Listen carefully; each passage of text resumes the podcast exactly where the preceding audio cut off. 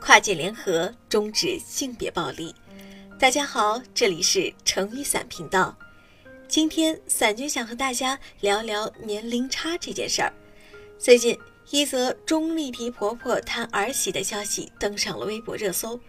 钟丽缇婆婆在节目里说：“我家儿媳妇儿没别的毛病，就是比她大几岁，要是再小几岁就太完美了。”引起舆论纠纷的同时，这场年龄相距十二岁的姐弟恋也再次重返人们的视野。钟丽缇和丈夫张伦硕于二零一六年步入婚姻殿堂，彼时钟丽缇四十六岁，带着三个女儿嫁给了小自己十二岁的张伦硕。当钟丽缇婆婆谈儿媳这个关键词登上热搜后，不免又有许多人在底下妄自恶意揣测。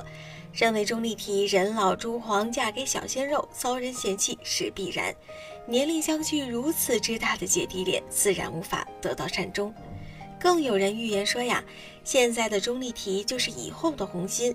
张伦说，就算不离婚，早晚也会出轨。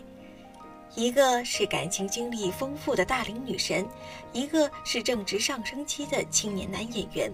十二岁的年龄差使得很多人并不看好这段感情和婚姻，年龄差竟成了这段感情中的最大原罪。说到年龄差，更为大家所熟知的应该是杨振宁和翁帆的八二恋了吧？二十八岁的翁帆嫁给了八十二岁的杨振宁时，有人说。他们的婚姻不过是一场闹剧，也有人说，一个贪图美色，一个贪图名利，更有人说啊，他们的结合是为世俗所不容的。五十四岁的年龄差距，说的好听是爷孙恋，说的难听的更是让人觉得不堪入耳。总之，这场本应该得到祝福的婚姻，迎接的却是铺天盖地来自各方的恶意揣测和恶毒攻击。迄今为止数十年的婚姻中，身为女方的翁帆一直背负着更多的骂名，比如贪图名利、心机女、不要脸啊之类的。确实，在多数人的观念里，若不是有所图，一个年轻貌美的女子怎么可能嫁给一个老态龙钟的老头呢？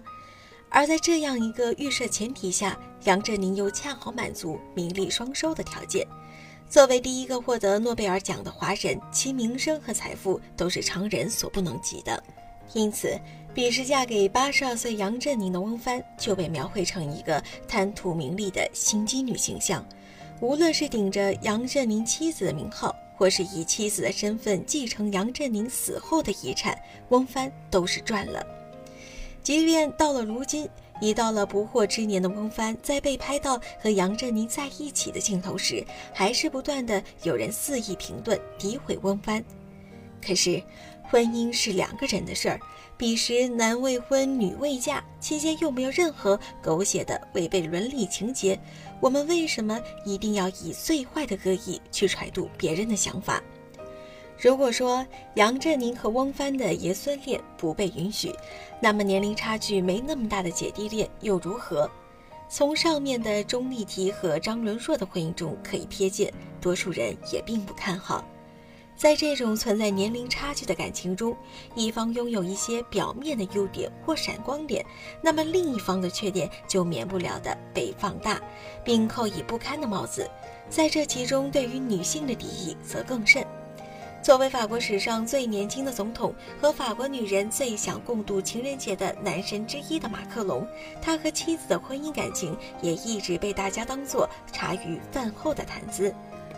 法国第一夫人布里吉特现年六十六岁，整整比马克龙大了二十四岁，是马克龙的高中老师。镜头下的马克龙和布里吉特形成了鲜明的对比，一个英俊帅气，一个已然垂垂老矣。不过是看到两人的外表，就有人出来质疑和诋毁，认为这样的感情太过离谱。更有甚者，在看到两人恩爱的画面时，还大呼恶心。当大家在质疑这段婚姻的同时，对于布里吉特的人身攻击也在持续进行着。很多人感到气愤和不平：马克龙怎么会看上一个又老又丑的老奶奶？布里吉特又怎能配上一个这么优秀的男人？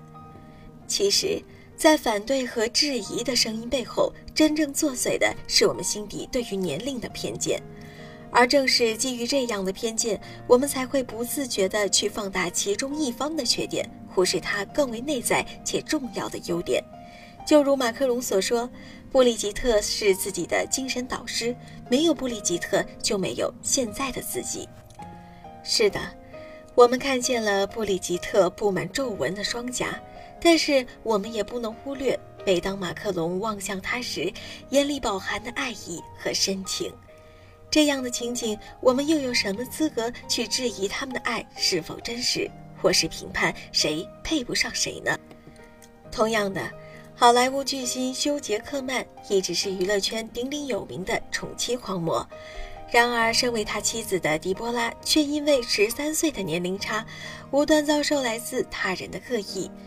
有人在网上抛出休·杰克曼和妻子狄波拉在海边度假的照片，并嘲讽狄波拉身体发福变形，完全是一副中年大妈的样子，根本配不上帅气健硕的狼叔。认为休·杰克曼这样优质男人应当拥有一个年轻、漂亮、身材又好的妻子。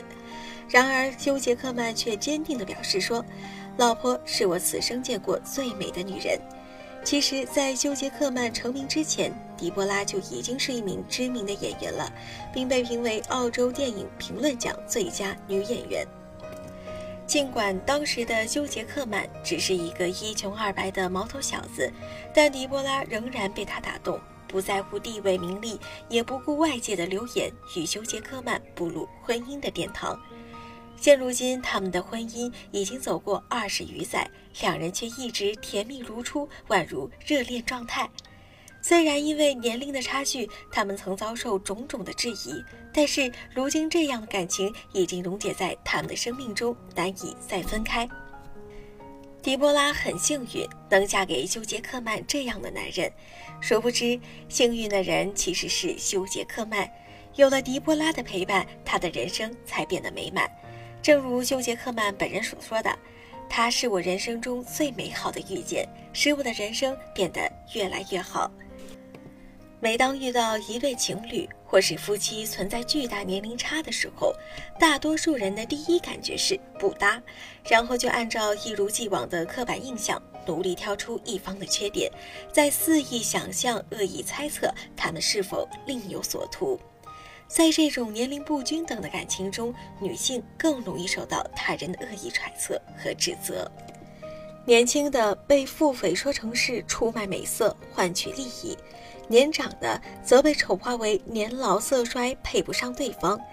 但是，感情婚姻难道仅仅是依靠年龄作为判断合不合格、幸不幸福的依据吗？我想不是这样的。综艺节目《妈妈咪呀》里有个嫁给自己闺蜜的儿子的姑娘，曾引发热议。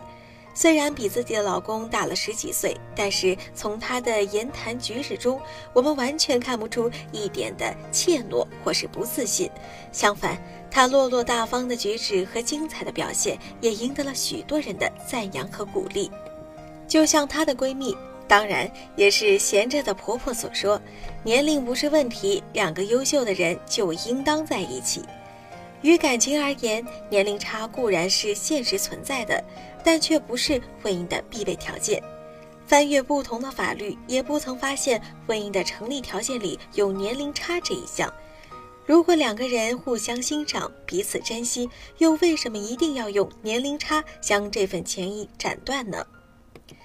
婚姻这件事，原本就是如人饮水，冷暖自知。身为局外人的我们，有什么权利站在制高点处去评价他人？再说，优秀的女生不会因为年龄增长而变得不优秀，相反，随着年龄的成长，会变得更加成熟而更有魅力。所以，优秀的女生们，请更加自信一些，更加勇敢一些。你们的幸福由不得别人插嘴。而是自己说了算。